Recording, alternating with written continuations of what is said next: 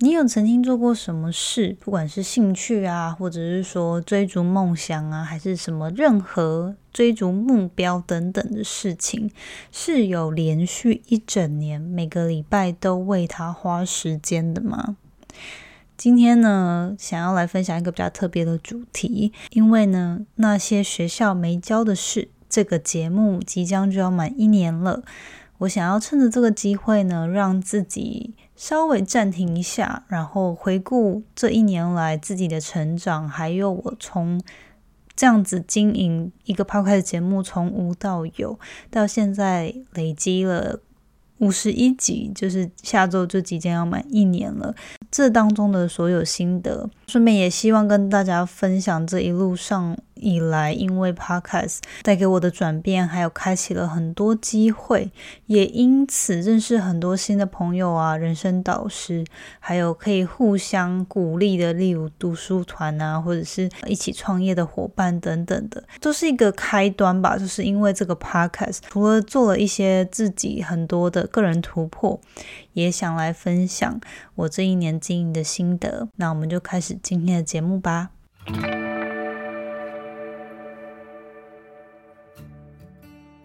Hello，你现在收听的节目是《那些学校没教的事》。我是 Janet，是这个节目的主持人。在这里，我们会分享各种关于自我成长以及打造软实力的实际应用工具与心法。我致力于分享如何学习那些传统教育没有教导我们，但是可能影响我们达成人生成就的各种技能。这个节目会透过我分享个人的经验和心得，以及采访在生活中已经创造他们独特个人成就的人，来分享他们的故事与见解。那现在就让我们一起开始学习那些学校没教的事吧。好，那节目开始之前呢，一样分享一句引言。这段话呢，就是说。Ultimately, the measure of our lives is not determined by what we achieve for ourselves, it's determined by what we share, give, and contribute to others. 这句话其实我觉得，如果要翻成中文的话，我会是说，其实就是我会这样翻了，就是说，其实最终呢，我们每个人的。人生成就啊，或者是说人生成不成功的衡量标准呢，并不是单纯只看我们为我们个人达到了什么或完成了什么目标，或是多伟大的事业，而是取决于呢，我们为其他人或这个世界分享了什么，给予了并贡献了什么。然后我觉得这句话其实就算是想说，蛮符合今天分享的情绪吧。做 podcast 其实有很多时候就是单纯的分享嘛，分享自己的经验、自己的想法、心情。那也希望可以为其他人，就是是不是也正在经历我。曾经走过的路，或者是说我有什么样的经验或见解，可能因为我是过来人，所以可以提供给大家，然后也少走一些冤枉路，或者说可以在人生中减少感到迷茫的感觉，或者是更有方向等等。这句话其实我觉得算是给自己一个鼓励吧。那如果有很多人现在也想要经营自己的 podcast，或是有在经营其他自己自媒体的。分享啊，等等，其实我觉得也可以透过这段话去鼓励自己做很多事情。如果是以为社会或为他人付出，或者是分享你个人的价值去帮助他人的话，我们也比较不会去陷入到那种一直想要比较，或者是说觉得自己成效不够好啊，或者是说嗯自己没有如期达到。给自己给自己的目标等等的这样子的心理，今天就跟大家分享这句话。今天为什么会想讲这个主题？其实就是因为那些学校没教的事这个节目呢，就即将要满一年了。虽然说真的要说的话啦，这个节目也并不是说真的有什么爆炸性的、很厉害的成长或成就之类的，但是我觉得。我还是蛮为自己这一年来五十几个礼拜都不间断的，每周有产出新的内容，然后不断的分享，然后自己其实有看到自己的转变与成长。除此之外，最重要的是也看到我的听众，就是你们跟着我一起成长，或者是说跟我分享他们觉得我的分我的 podcast 对他们人生中带来一些正面的转变。这些事情都是我觉得这一年来很无价的的回馈吧，或者说很无价的一些。的记录，那我觉得我还是蛮希望可以花这个机会给自己一些鼓励，回顾反思一下自己成长的转变，然后也可以跟大家分享一下我这样子过去这一年来的经历体验是什么。因为其实过去呢，就有一直有不少人。会问我说，当初为什么？就是会问我今天要讲的这些问题啊。那我就想说，哎，那借这个机会，我来一起回答。就是有些人会问说，哦，那为什么当初会想要开始自己的 podcast？然后最多人问的问题是，是怎么样可以不断产出新的内容，就是可以不间断的产出新的东西，这样。那这个，这个也是我我会想可以跟大家聊聊我自己是怎么样去坚持的。那除此之外，我也会。讲一下，说这过去这一年来中，我看到我自己的成长，两个面向，一个就是实质上数字啊的看到的一些成长，然后另外一方面可能就是自己心态面上，进这个 podcast 一年多来对我人生的影响。最后两个问题就是大家知道我做人物采访最后都会问他们那一个问题嘛？那今天我也可以回答一下，就是假如我可以给自己一个建议，那会是对几岁时的自己说什么？最后，我也会分享这一年当中让我感到最印象深刻的一段对话吧。这一年来真的发生蛮多事的，然后途中真的有很多人，然后发生很多事情，有很多人事物给我了很多启发。我在准备这一集的内容的时候，我就回想起这段话。那这段话其实给我一直蛮多鼓励的。我在很多时候都还是会想起这段话，所以最后也会跟大家分享这个印象深刻的一段话。好，那今天就是主要这五个部分来跟大家聊一聊。首先呢，就是会开始 podcast 的契机是什么？喝个水，我今天想说来试试看，像有那种就是有一种你们在我旁边，呃，跟我一起喝一杯的感觉。虽然我是喝那个啦气泡水，不过如果有些人呃是晚上收听的话，可能就可以。还有气泡声呢，不知道你们听不听得到？呃，闲聊一下好了。我最近就是除了准备办一些活动嘛，这最后我也会跟大家说。那相信如果你有追踪我的 social media 的话，应该也都看到我就是有大肆的宣传。不过就是我觉得最近开始想要花更多时间去做一些突破，然后。跟你们有更多互动还有交流，所以还蛮期待七月的下半月，准备了很多活动，希望可以跟大家互动。这样好，那首先就是开始 podcast 的契机。基本上呢，就是我曾经在新创工作过蛮多年的嘛，因为就是看到新创这样子从无到有创建一个东西，我就发现其实我的人生就是被，如果我自己没有梦想的话，我的未来就会是一直被别人雇佣，然后我的时间跟精力就是一辈子在为别人工作，为别人的梦想，就是去帮别人实现他的梦想，所以我就觉得从两年多前就开始在想那我自己。如果想要为自己创造一个东西，那会是什么？所以我就有有陆续在摸索。那后来就发现了，我其实自己对于个人成长、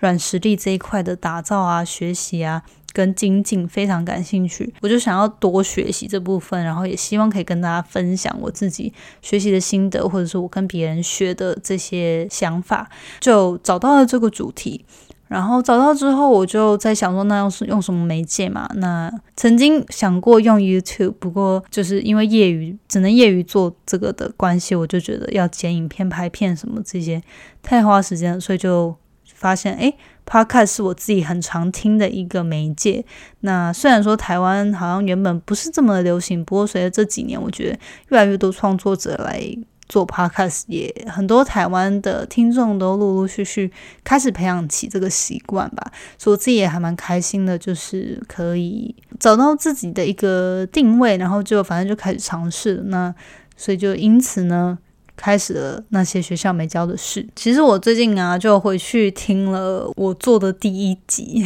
因为有一个听众啊，他就是在 Instagram 上面有私讯我，然后就说：“诶，从过去第一集听到现在，真的。”有感觉到我讲话口条越来越顺，然后节奏啊、步调什么也抓得越来越好。他就说，以前他听我的节目可能都要加快一点五到两倍速。最新的那几集采访，如果用一点五两倍速，还会发现太快了。然后我觉得听到这个时候就真的超级开心的。那我也回去收听，我真的还鼓起勇气回去收听我以前的节目的时候，其实。出乎我意料的，没有我想象中的糟糕。然后我也是，就是诶，真的是放快，就是加快个一点五倍速，是个是个很很适合聆听的速度。我有点不太敢，就是用正常的速度听，这样有一点可以回去看看，诶，自己当初刚开始那稚嫩的创作的样子，其实我觉得还蛮有趣的。但是最重要，其实是回去听第一集的时候，反而提醒了我一件事。那这件事可能很多人不知道，因为其实我后来并没有很常在宣导啦。其实我当初创作。那些学校没教的事的这个节目的英文名称呢？我其实是有把它准备成三个核心理念的，就是 be exceptional, simple and calm。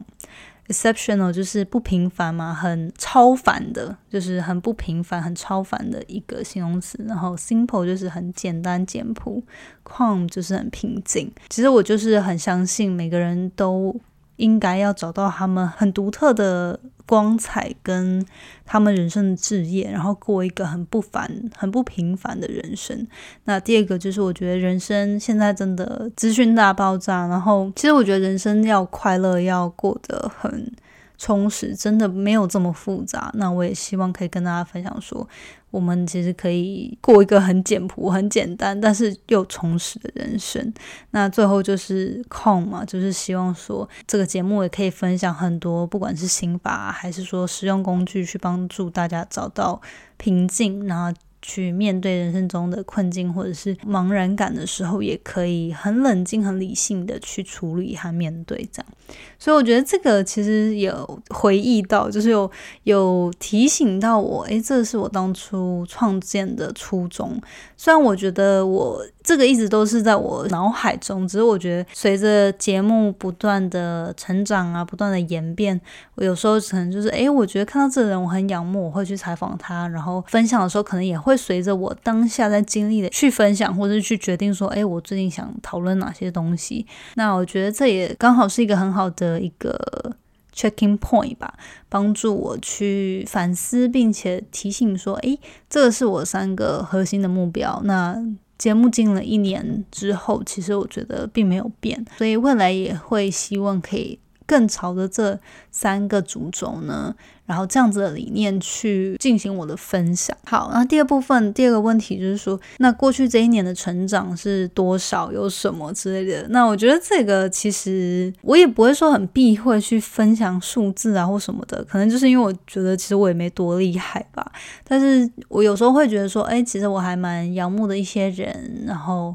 呃，他们成长真的是飞快，那我也不想让自己陷入那个比较的心理。不过我觉得就是算是想要给自己有一个记录的感觉吧。就这个就是希望大家不要把它去想象成说这个是一个炫耀，或者是说这是一个为什么要讲这些之类的。就我觉得单纯就是觉得，诶，这个是一个成长的轨迹。那我想做一个记录，我希望或许未来在下一年之后，我可以。回过来反思说，诶，当时的成长的速度，或者说当时有怎么样的突破，是一个就是单纯做记录，没有任何要比较的想法，所以我觉得大家就用很正常的心态去去听就好了。而且其实说真的，也不是说多厉害啦。好，然后我觉得其实过去这一年呢，我今天就在看说，因为我有子弹笔记嘛，然后所以其实我从 podcast 开始那时候，我就特别有在。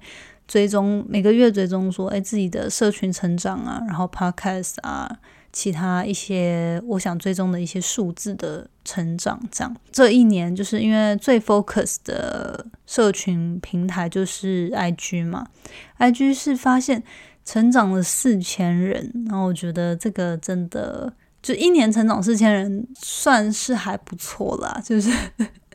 就是真的有时候说出口，我会觉得，哎，其实就是真的人外有人，天外有天。有些人真的是可能一两个月就好几万粉丝什么的，但是我觉得比起过去我自己。就是经营，就是佛系经营 IG，这个算是有一定的成长啦。然后呢，Podcast 的总收听数有接近三十万。因为我没有办法，就我没有太多其他 Podcast 节目的衡量标准吧，所以其实我也不知道我这样子是好还是不好。不过，如果就是以我自己过去每一集这样子累积起来的成长幅度，其实我觉得还是蛮不错的。那当然希望未来可以透过不管我把节目，首先在行销上啊，就是会更用心的去推广，然后希望有新的听众也可以发现这个好的节目。除此之外，也是会希望把节目品质啊、节目内容更加注意，就是说过去这一年。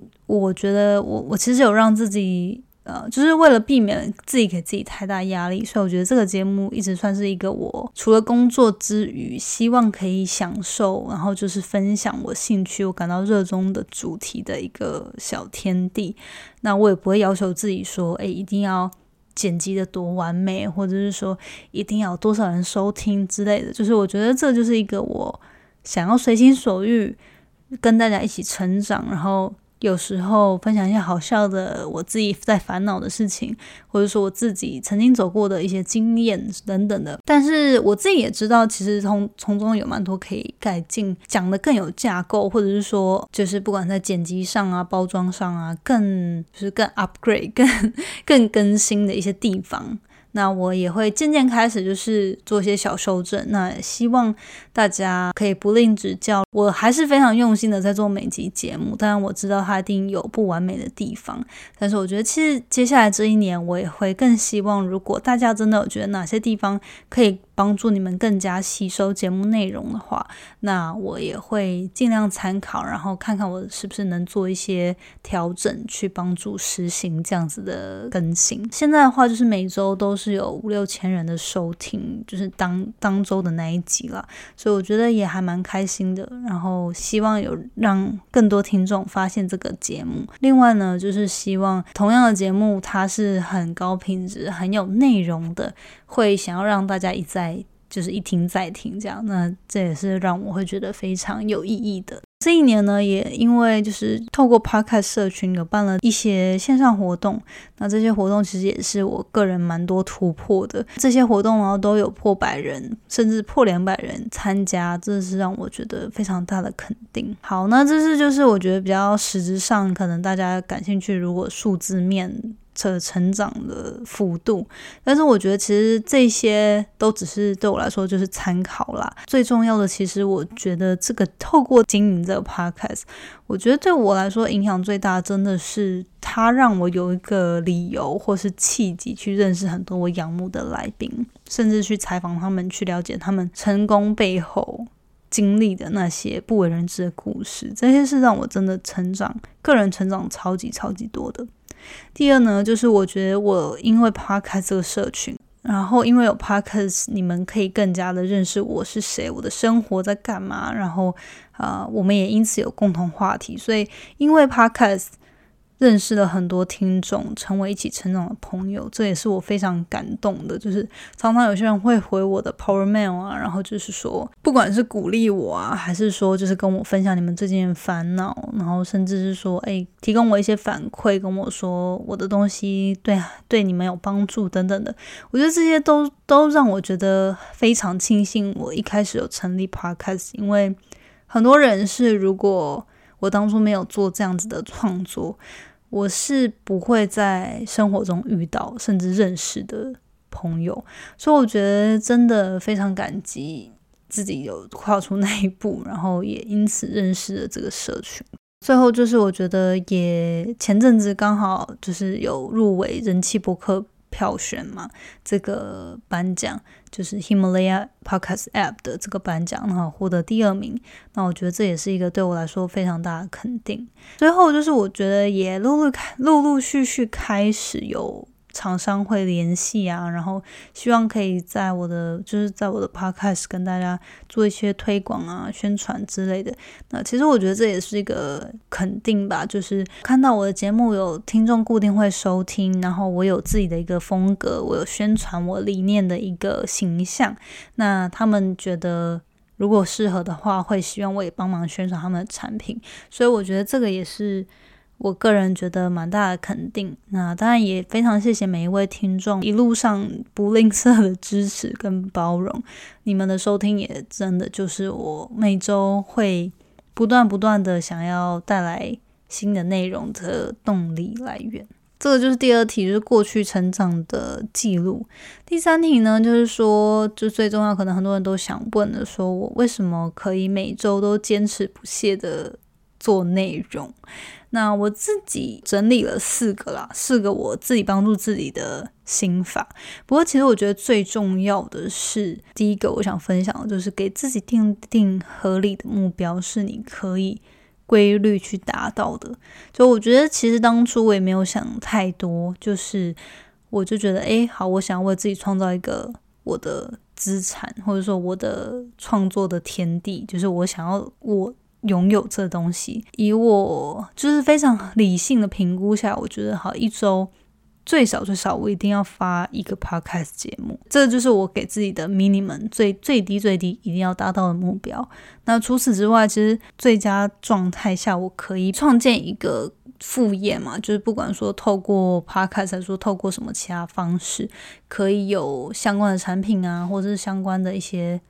东西，我可以推出来，然后为我带来除了上班之外的一些收入。但是当时我觉得，我为对于 podcast 的初衷其实真的就只是我想要先让大家有一个办法，有一个机会可以认识我是谁，然后我想要分享的理念，就是当初也没有给自己说哦一定要赚钱或什么。我觉得 p o c a s t 就只是一个方法，我希望可以认识到大家要怎么赚钱。其实我觉得这些东西都是之后可以慢慢再调整，或者是说去想出来的方法。回到为什么可以坚持，就是我我我认为其实我当初就是。最低最低限度每周一定要一个节目，然后我也不会管说哦，你一定要每周都要逐字稿啊什么，因为我就觉得啊天哪，那个时间真的要花非常多，因为像我节目录制啊加剪辑，然后再加那个前前期都会需要一些筹备嘛，你你需要想说就是要分享什么，然后怎么分享，要讲什么这些东西，每周至少都要。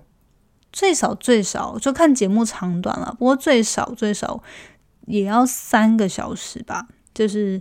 假设是比较短的节目，那比较长的节目甚至都要六七个小时、七八个小时，就是全部全部整个这样子。我知道我是那种没办法给自己定定太高太难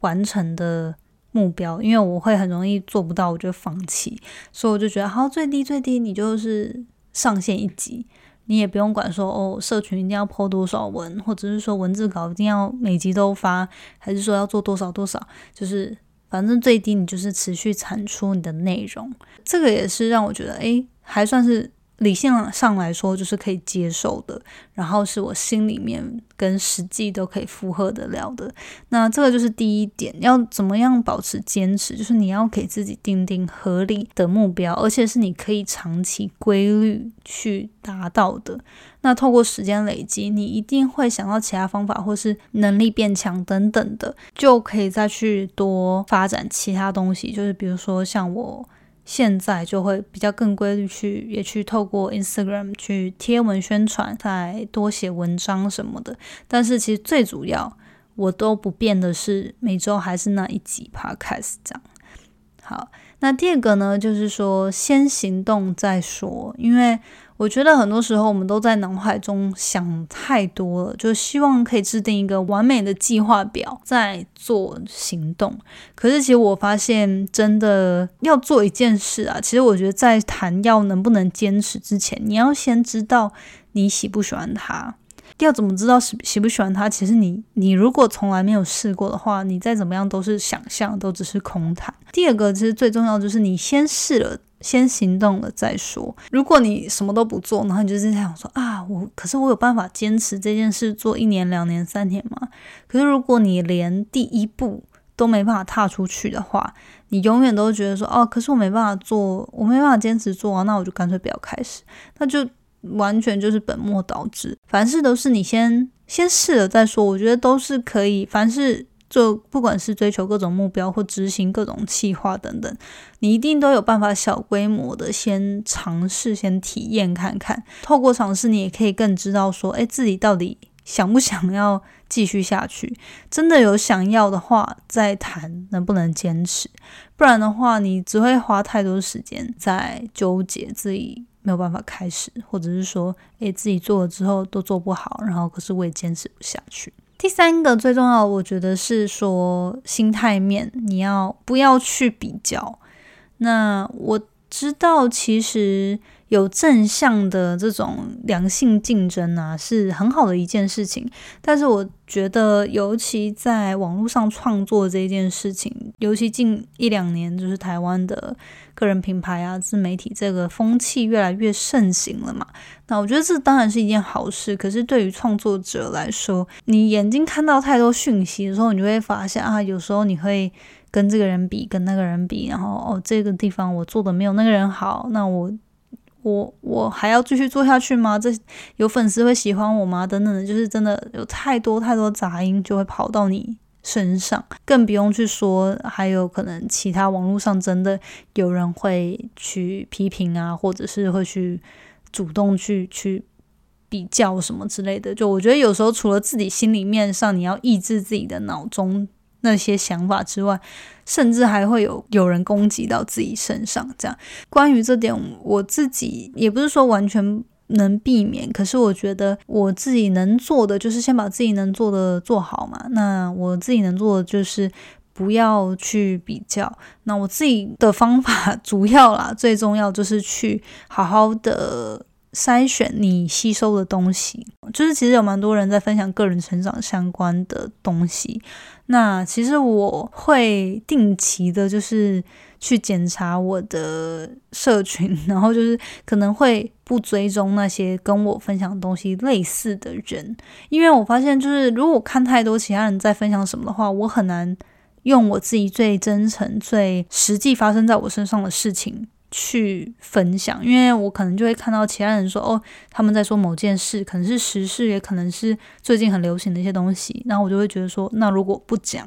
是不是就比不上人家，或者是说人家就就是粉丝可能就会不喜欢我的内容什么的，那这些就是真的是就永远比不完了。有时候其实真的 会有点担心，会不会有其他创作者觉得我我不喜欢他们？其实真的真的不是，是我我会减少自己。看的东西是什么？然后甚至其实就算是我有追踪的人啦，其实我自己社群那个 social media 的那个那个叫什么贴文那个 feed 啊，social media 的 feed 就是 news feed，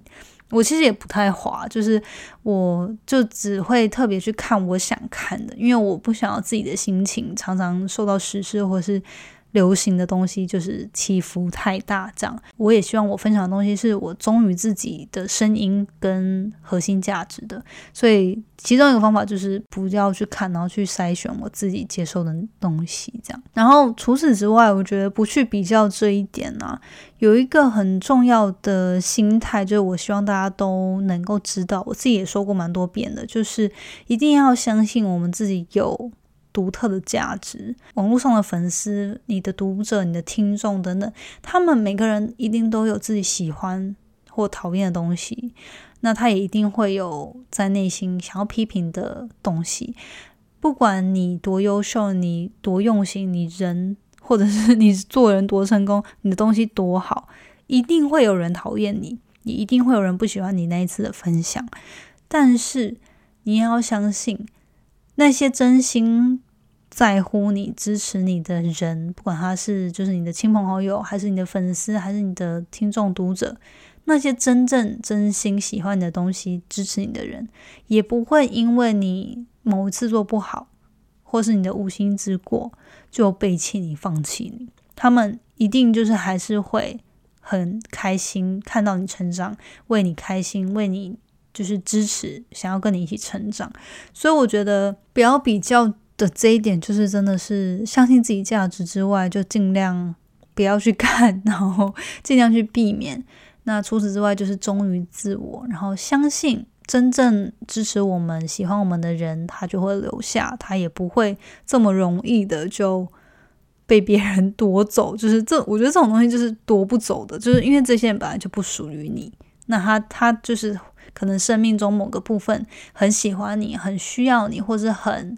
喜欢你的内容。可是他也有可能过了一段时间之后，他心态转变，或者是人生中遇到一些其他东西，他就觉得，诶，你的东西并不是现在他想看到的。所以我觉得这些东西就真的是不要太在意，然后就照着自己一直想要分享的东西，自己想去的地方，想完成的目标，自己的核心价值，不断的去分享，做你认同的事情就好了。最后这一点就是说，你一定要怎么坚持呢？就是你要做你自己感到喜欢的事情。我觉得这个呢，其实有时候我们说起来好像很简单，对不对？但是我觉得，其实我后来有发现，嗯，就是尽管我做 podcast 的时候做的很开心嘛，他他本来开始的契机就是因为我对于这个有兴趣。不过我觉得后来其实还是会有蛮多时候。我会想说，哦，有些主题可能我自己没有特别到超级感兴趣，或有些合作，我会觉得，诶，好像就是好像有种是义务感要做，而不是我感到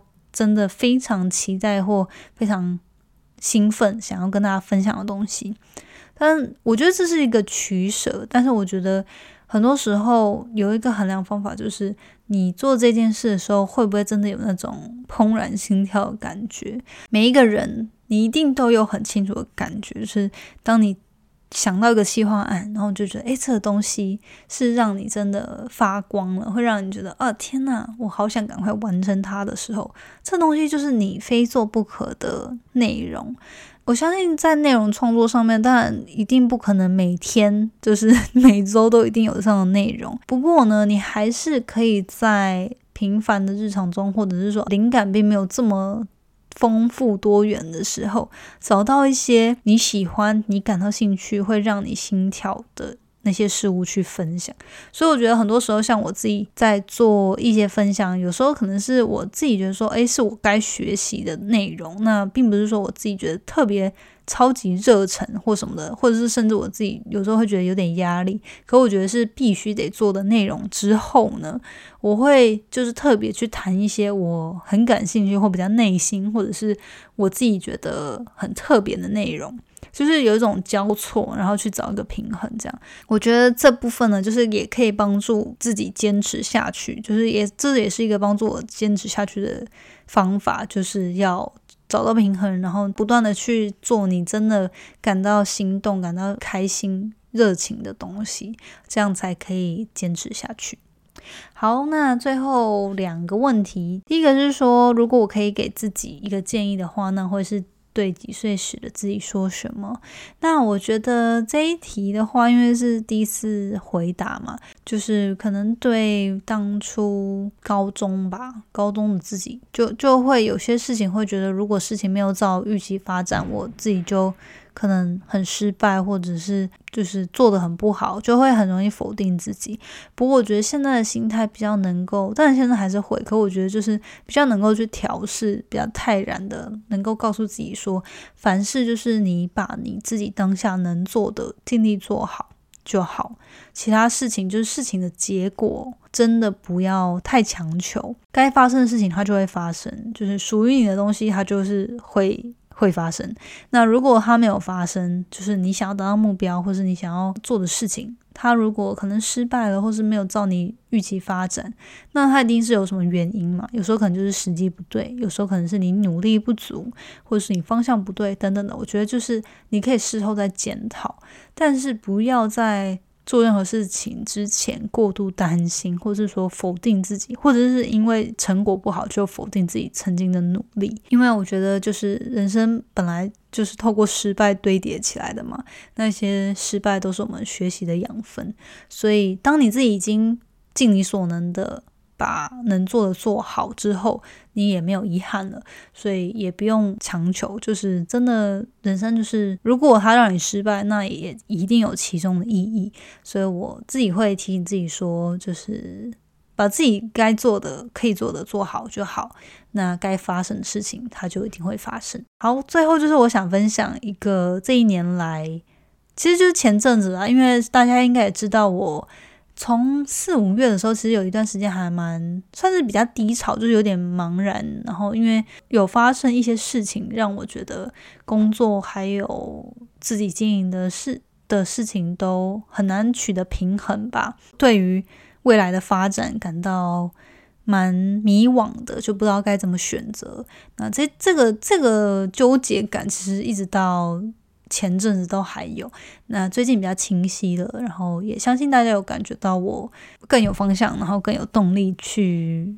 去知道自己想要什么。那我当然一直都还是在摸索，不过我觉得这个途中就真的有很感谢有很多人事物在我的生命中鼓励着我，然后给我力量，不断的支持着我。这样，那。其中一段话是我在跟朋友聊天的时候，他分享到的。那时候我就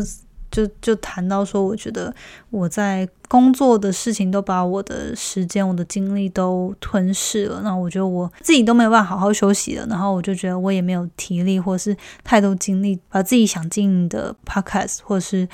品牌做好。那那时候就觉得压力很大，这样。然后他就说了一个比喻，让我觉得有点受到鼓舞吧，就是有有受到一种安心跟鼓舞的感觉。他就说，其实你不管你在做 podcast 还是做个人品牌，还是什么什么事情，就别忘了你当初开始的理由，就是因为你希望可以更发展自己的兴趣嘛，做自己开心、会感到快乐且享受的事情。那如果你真的觉得你要休息的时候，你就好好的去休息，因为真正支持你的人不会因为你需要休息就背弃你。像很多漫画家，他不就是每周都在连载漫画嘛？也很多人常常就是这些漫画家就突然 每当周可能就公布说，哎，今这礼拜没有连载，因为怎么样怎么样之类的。就是就是他是说这些漫画家也有需要休息的时候。那虽然他的漫画可能。会停载，或者是它会暂停，就时不时就暂停，然后被很多追踪这些漫画的人粉丝们都狂骂什么的。可是他们还是会继续支持着他。当新的创作出来的时候，还是会去欣赏，还是会去支持阅读，这样会去购买。所以他就说，你做 podcast 也一样啊，就是如果你自己没有办法先把自己照顾好。如果你做这件事情的过程中是不不快乐、不享受的，那你的听众也不会开心，他们也不会真的好好的，就是从你的作品中感受到你想传达的东西。所以，我觉得这个算是对我来说。蛮大的鼓励，就有时候我就会想说，哎，真的就是，如果我真的需要休息，或如果我真的没有办法展现出好的一面的时候，那我真的也没有必要强求。就是有时候可能就是大家会给自己太多压力，就觉得说，诶，大家就就一定要产出，或者一定要表现的怎么样或怎么样。但是其实最终我觉得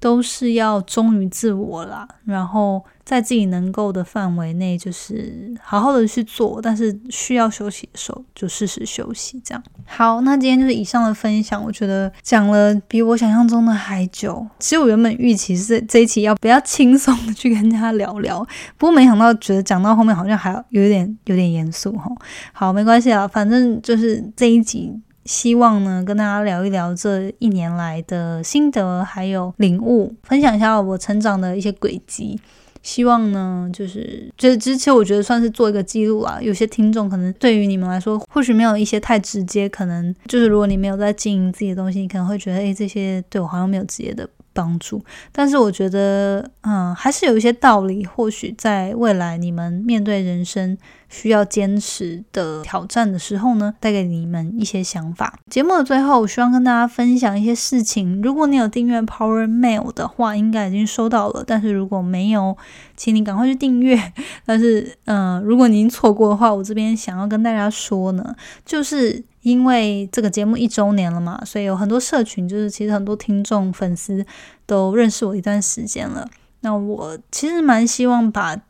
这样子的里程碑呢，好好的记录下来。那也希望透过这样子的时间点去做一些突破，然后跟你们有更深一度的交流。所以从这礼拜开始呢，其实就有一些活动。那我有连我有安排了四样特别企划，是希望庆祝。那些学校没教的事满一周年了，这个这个里程碑。首先呢，就是从这周末，也就是七月十八、十九跟二五、二六呢。我们都有举办职涯求职软实力的线上讲座，有兴趣参加的话，请你赶快去资讯栏里面报名参加，因为只有有报名的人会收到活动链接。如果你没有办法真的在当下，就是那个时间点、那个日期跟那个时间点出席也没有关系，因为我还是推荐你可以报名，就是我会在活动都结束之后把这些影片留存。然后上传到一个地方，再把这些地这些东西再重新分享给有报名的人做事后可以参考。想要复习啊，或者是说有错过的话，可以再回去听。这样，那这个主题呢，其实我在 social media 上都有分享了。主要我就是有邀请到四位不同来宾去聊台湾跟美国、英国求职上面的一些软实力。可以注意的一些技能，还有一些，比如说自由接案，或者是说职人必备的一些技能等等这些主题，非常期待这个周末跟下个周末可以跟这四位来宾交流，然后也期待看到大家。第二个活动呢，就是下周，也就是满第满一年的这个当周呢，我有安排了一个比较特别的企划，算是我自己还蛮赤裸的吧，就是。就是会去，我找了一些对我人生中影响非常大的人，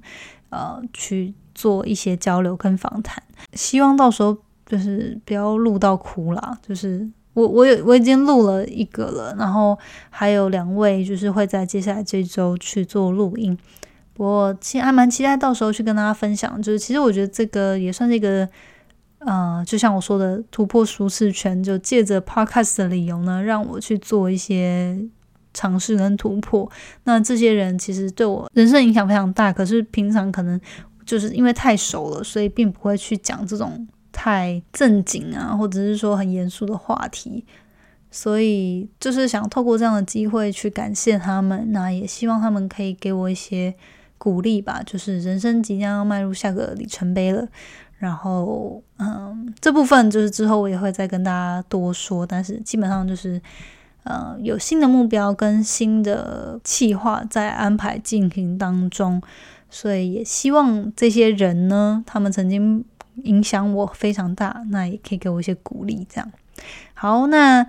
最后两个活动呢，一个是。在七月三十一号以前，如果你去 Apple Podcast 帮我打五颗星，并且留言你为什么喜欢那些学校没教的事的话呢，就有机会获奖。我会在七月三十一号之后，从中从所有留言当中抽选五位幸运得奖者。那我会在线上挑一些我最近很喜欢的东西送给你们。那也会把这五位。得奖者的留言呢，在八月初的那个第一集，应该是在八月三号会上线，会念出来给大家听。非常谢谢每一位听众你们收听，不管你有留言或是没有留言都好，我只是希望呢，可以跟大家一起互动，那也算借此可以回馈大家。呃，如果你们喜欢这个节目的话，可以透过你们的言语帮我宣传，帮我留言打新评分，也会让更多人呢去发现到这个节目。好，那最后呢，就是又有厂商找我合作啦。这次的厂商呢是非常多人喜欢，而且非常受爱戴，最近很红的一个厂商。我就先不说是谁，不过下周呢，我就会公布到底是谁。那。这个厂商他们卖的商品呢，会对于八月就是即将要父亲节还有七夕了，我在那边先提醒大家，就是有这样子的节日准备来了，你也可以透过购买他们的商品为这两个节日做准备。那尤其他们又很佛心的提供我一些优惠代码，到时候再分享给大家。所以最后就是这四个活动，希望跟大家分享七月。的后半呢，非常期待有这么多好康跟活动，可以跟你们有更深度的交流。好。那今天讲的非常多，非常感谢您收听到现在。如果你个人有些什么想法，除了去 Apple Podcast 留言之外，也欢迎你私讯我，或者是你可以留言完之后你就截图私信我，然后呢跟我说说这一年来你可能最喜欢什么节目，曾经我什么分享，或者说呃因为这个节目你可能有受过什么样的启发，得到勇气等等的。或者是说，如果你觉得哪里可以改进，请拜托用建有建设性的方法跟我分享，我有非常非常感激。好，那今天就是以上的节目，我们下周见喽，拜拜。